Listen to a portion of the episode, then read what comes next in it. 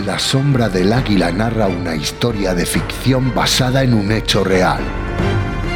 Durante la campaña de Rusia de 1812, en un combate adverso para las tropas napoleónicas, un batallón de infantería de línea formado por antiguos prisioneros españoles enrolados a la fuerza en el ejército francés intenta desertar pasándose al bando ruso. El emperador, interpretando erróneamente su firme avance en el campo de batalla, lo toma por un acto de heroísmo y ordena una carga de caballería que tendrá imprevisibles consecuencias para la historia de Europa.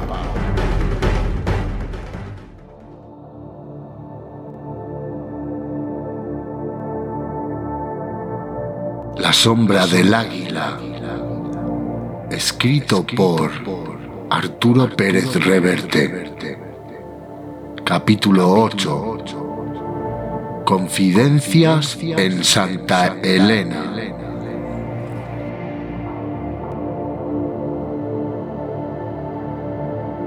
Años más tarde, después de Rusia, Leipzig y Waterloo, en Santa Elena y a punto de palmarla, el enano le confiaría a su fiel compañero de destierro, Les Cases, que en Esbodonovo se le apareció la Virgen. A ver si no, ¿cómo se lo explica uno Les Cases? Un batallón que ni siquiera es francés y cambia el signo de la batalla, dándole a los rusos las suyas y las de un bombero. O sea, pasándose por la piedra de amolar toda una batería artillera de piezas de a 12 y cuatro o cinco regimientos, príncipe Rudolflowski incluido.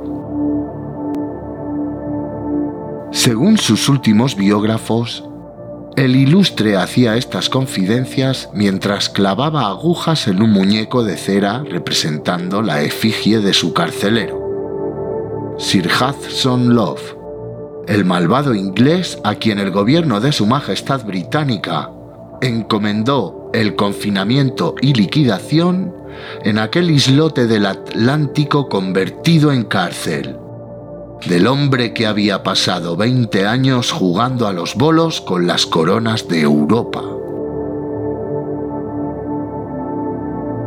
Allí, en las largas veladas invernales, rodeado por sus últimos fieles, el petit cabrón pasaba revista a los recuerdos gloriosos mientras Les Cases y Bertrand tomaban oporto y notas para la posteridad. Algunos de sus juicios arrojan luz sobre rincones oscuros de la historia o revelan facetas desconocidas de los personajes. Que si Wellington no era más que un sargento chusquero con mucha potra, que si Fouché un trepa y un pelota, Talleyrand una rata de cloaca y Maternet un perfecto gilipollas también rememoraba el ilustre cuestiones más íntimas. Las piernas de Desiree Lescases. Aquello era gloria bendita. Mujer de bandera. Se lo dice uno que de bandera se entiende un rato. Lástima que tuviese aquel marido... ¿Cómo era? Bernadotte. Al final se colocó bien, ¿verdad? Rey de Suecia. Y eso que era un completo soplador de vidrio. Los hay con suerte. En cuanto al príncipe Fernando, el hijo de Carlos IV, menudo personaje Bertrand. Mi mayor venganza tras la guerra de España fue devolvérselo a sus paisanos. ¿No queréis Fernando VII? Pues que os aproveche. ¿Sabe usted, Escases, que cuando lo tuve preso en Valencé, tardé algún tiempo en averiguar su estatura real? Porque siempre entraba en mi despacho de rodillas. Brillante muchacho el tal Fernando. Creo que lleva fusilada a media España ya. ¿No gritaban viva las caenas? Pues toma caenas. La joya de la corona lo llamaba aquel tipo grande y simpático, ¿te recuerda Bertrand? Godoy creo recordar. El que le chuleaba a la madre. Al llegar a este punto, recordando los años de gloria, el enano miraba el fuego de la chimenea y después sonreía a sus últimos fieles. Sobre España recordaba haber leído algo una vez mientras esperaba que su caballería polaca despejara Somosierra. Una traducción sobre el poema del mío Cid o algo por el estilo, les cases. Resulta difícil acordarse bien ahora, con lo que ha llovido desde Somosierra. Y aquel puntazo que se marcó Poniatowski, ¿lo recuerda Bertrán? Sus jinetes cargando ladera arriba con los españoles cogidos de través y Madrid a un paso. Y creíamos que eso lo dejaba todo resuelto. Y ya ve. En ese momento, el ilustre se quedaba pensativo y suspiraba mirando la chimenea. España. Maldito el día que decidí meterme en semejante berenjenal. Eso ni era guerra ni era nada. Una pesadilla es lo que era.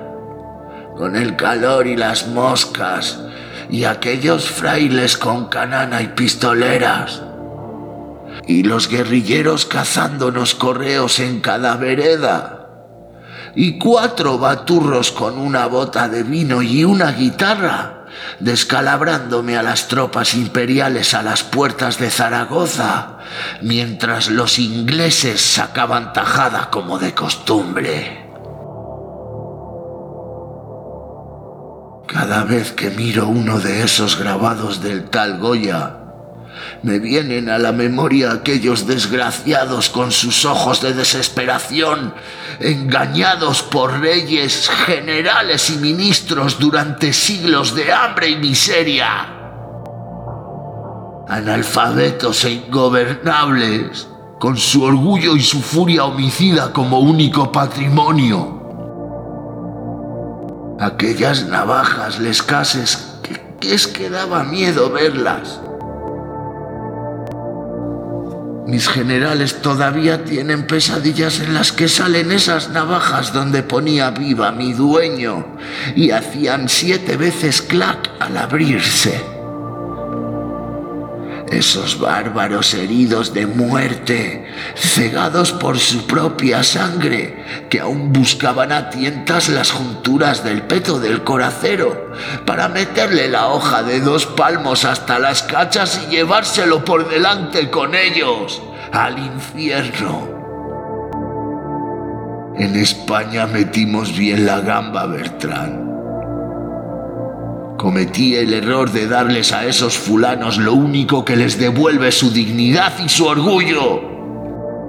Un enemigo contra el que unirse. Una guerra salvaje. Un objeto para desahogar su indignación y su rabia. En Rusia me venció el invierno, pero... Pero quien me venció en España fueron aquellos campesinos bajitos y morenos que nos escupían a la cara mientras los fusilábamos. Aquellos hijoputas me llevaron al huerto a base de bien, se lo aseguro, les cases. España es un país con muy mala leche. En fin, que allí, en Santa Elena, el enano seguía haciendo memoria. A vueltas con los españoles y el Cid, la cita era algo del tipo, eh, qué buen vasallo que fuera si tuviese buen señor. Y es que hay que fastidiárseles cases. A veces uno encuentra escritas verdades como puños. Una gente como aquella, que hasta las mujeres empuñaban cañones y tiraban de navaja para degollar franceses. Y fíjese qué gobernantes ha tenido durante toda su desgraciada historia. Mientras el futuro Fernando VII me lamía las botas en Valencia, sus compatriotas destripaban franceses en las guerrillas o tomaban Esbodonovo a puro huevo. Como aquel batallón. ¿Cuál era, Bertrand? El segundo del 326 de línea. Hermosa jornada vive Dios a las puertas de Moscú. El último vuelo del águila. Aún me parece estar en la colina respirando el humo de pólvora que subía por el campo de batalla, etc. En este punto, el enano torcía la boca en una mueca nostálgica, y las llamas de la chimenea agitaban en su rostro sombras parecidas a recuerdos. Aquel olor a pólvora les escases no hay nada que huela igual. El olor de la gloria. ¿Y, sabe qué le digo, les cases? Que me quiten lo bailado.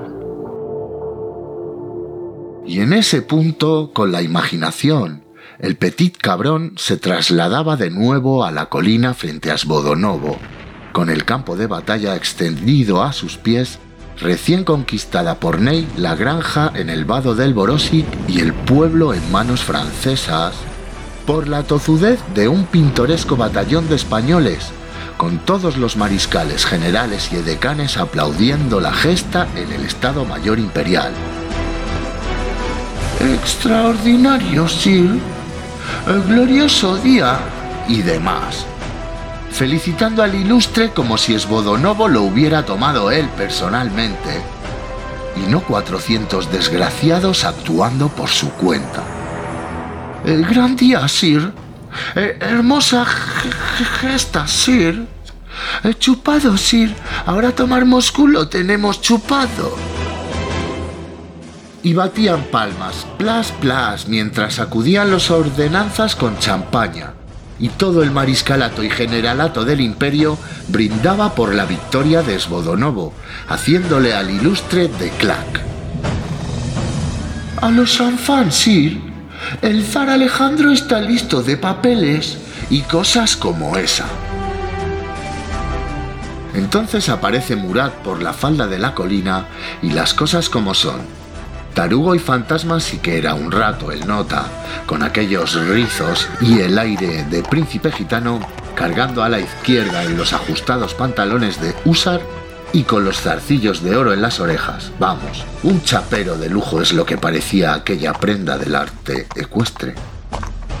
Pero entre él y Ney sumaban a cada cual lo suyo el mayor volumen de redaños por metro cuadrado de toda la grande armé. El caso es que estando los mariscales en plena celebración en torno al Petit, llega Murat, negro de pólvora, con la pelliza hecha jirones, tres balazos agujereándole el dolmán y esa mirada que se le pone a los que acaban de echarse una carrera con el cuarto jinete del apocalipsis. Eh, ya saben, uno se levanta y echa a correr o espolea el caballo para cruzar los mil metros más largos de su vida sin saber si llegará al final o van a picarle el billete a mitad de camino. El caso es que Murat había bajado a la boca del infierno y ahora estaba de regreso con un manojo de banderas rusas como trofeo. Llegué, vi y vencí, Sir. Murat no era exactamente lo que entendemos por un tipo modesto. En cuanto a erudición, nunca había ido más allá de deletrear, no sin esfuerzo, el manual táctico de caballería del ejército francés, que tampoco era precisamente la crítica de la razón pura de don Manuel Kant. El, el arma básica de la caballería, así empezaba el dicho manual, se divide en dos, caballo y jinete, y así durante 250 páginas. Y respecto a lo del llegué y vi, Murat se lo había apropiado de un libro de estampas de sus hijos, algo que un general griego, o tal vez fuera romano, bueno, algo que un general había dicho frente a las murallas de Troya cuando aquella zorra dejó a su marido para escaparse con un tal Virgilio después de meterse dentro de un caballo de madera, o viceversa, vamos. Murat estaba muy orgulloso de haber retenido esa frase que con la de y sin embargo se mueve de aquel famoso condottiero florentino, el general Leonardo da Vinci, inventor del cañón, constituían la cumbre de sus conocimientos sobre literatura castrense y de la otra. Bueno, el caso es que Murat llegó a la cima de la colina, arrojó a los pies del enano la media docena de banderas rusas que sus húsares y coraceros habían recolectado del campo de batalla tras la feroz carga del 326 de línea, y dijo aquello de llegué, vi, etc., con los generales y mariscales mordiéndose de envidia las charreteras, mientras lo criticaban por lo bajín. No te fastidia, Duroc, el niño bonito de las narices. Cualquiera diría que ha ganado la guerra él solo. Total, por darse una vuelta a caballo por el campo de batalla, cuando eso lo hace cualquier imbécil. ¡Qué peste de tiempos, Morán! Ya va siendo hora de que la historia aprecie el esfuerzo intelectual que hacemos los del Estado Mayor. Aquí parece que en la guerra lo único importante es ir de un lado a otro pegando tiros como un vulgar cabo Fourier. Y encima va y hace frases el tío. Llegó y vio, dice, menudo enchufe tiene ese cabrón. Me pregunto qué le habrá visto el ilustre para darle tanto cuartelillo. A lo mejor es que guapo y con ese culo tan ceñido. Usted ya me entiende, la flor. Que no creo yo que el ilustre navegue a vela y a vapor a estas alturas, ¿no? Sí, sí, ya me fijé, la dama rusa que le mampogueó usted anoche en el vivac, sí. Aquella de las tetas grandes que disfrazó de oficial de cogacegos para meterla de matute en su tienda. Muy bueno lo de la cogaza, la flor muy logrado. Todos nos percatamos de que le venía un poco justa, pero en fin, que ahí tiene usted a Murat triunfando, con sus rizos y sus bandejas y sus Beni Vini Vinci. Lástima que los artilleros rusos no le hayan hecho la galla en medio como una granada del 12. Mientras los mariscales intercambiaban sotoboche tales muestras de camaradería militar, Murat desmontaba e iba contoneándose a cuadrarse ante el enano. Misión cumplida, Sir. Me alegro, Murat. Buen trabajo. Glorioso hecho de armas. Una carga heroica. Y todo eso. Gracias, Sir. El Petit se colocó el catalejo bajo la ceja izquierda para echarle otro vistazo a Svodo Novo. Desde la granja del lado del Borosik, la división de Ney avanzaba por fin tras el hundimiento del flanco izquierdo ruso. Al otro lado del río, por la carretera de Moscú, las masas de infantería del zar se retiraban en desorden, hostigados por la caballería ligera francesa. Mientras en las afueras del pueblo, junto al puente, se concentraban las minúsculas manchitas azules del 326 de línea, tras su increíble carga a la bayoneta. Aquello era una victoria más imponente que la de Samotracia. Satisfecho el ilustre, esbozó media sonrisa, le pasó al mariscal Lafle el catalejo y abriéndose el capote de cazadores de la guardia, introdujo una mano entre los botones del chaleco. Cuéntemelo, Murat. Despacito y sin aturullarse, ya sabe. Sujeto, verbo y predicado. Murat enarcó con dificultad una ceja y se puso a contar. Eh, lo nunca visto, Sir. Toque de carga. 1200 jinetes tagarí tagarí, o sea, indescriptible, o sea. Y en esto que llegamos junto a los 400 españoles del 326, justo cuando están a pocas vagas de los cañones rusos, o sea, como quien dice, Sir. Y resulta de que, dispuestos a echárseles encima a puro huevo, Sir, supongo que capta el tono del asunto. Bueno, el caso es que cargamos vitoreándolos por su valor y ellos nos miran con cara de sorpresa, o sea, parecía incluso indignados, como si mismamente fuéramos a joderles la magana. No sé si me explico. Se explica, Murat, con cierta dificultad como de costumbre, pero se explica. Prosiga. Y Murat prosigue narrando con su proverbial fluidez o sea, Sir. Los del 326 no esperaban ningún tipo de ayuda, o sea, dispuestos como estaban a hacer todo el trabajo con sus propias bayonetas. Así, tal cual, por la cara. Mismamente como si fueran autómatas, Sir. Autónomos, Murat, corrigió el enano. Eh, bueno, Sir, autónomos o como se diga. El caso es que algunos incluso nos insultaban, Sig. Hijo putas, decían. ¿Qué hacéis aquí? A ver quién os ha dado vela en este entierro. El Petit hizo un gesto augusto y comprensivo. Es lógico, Murat.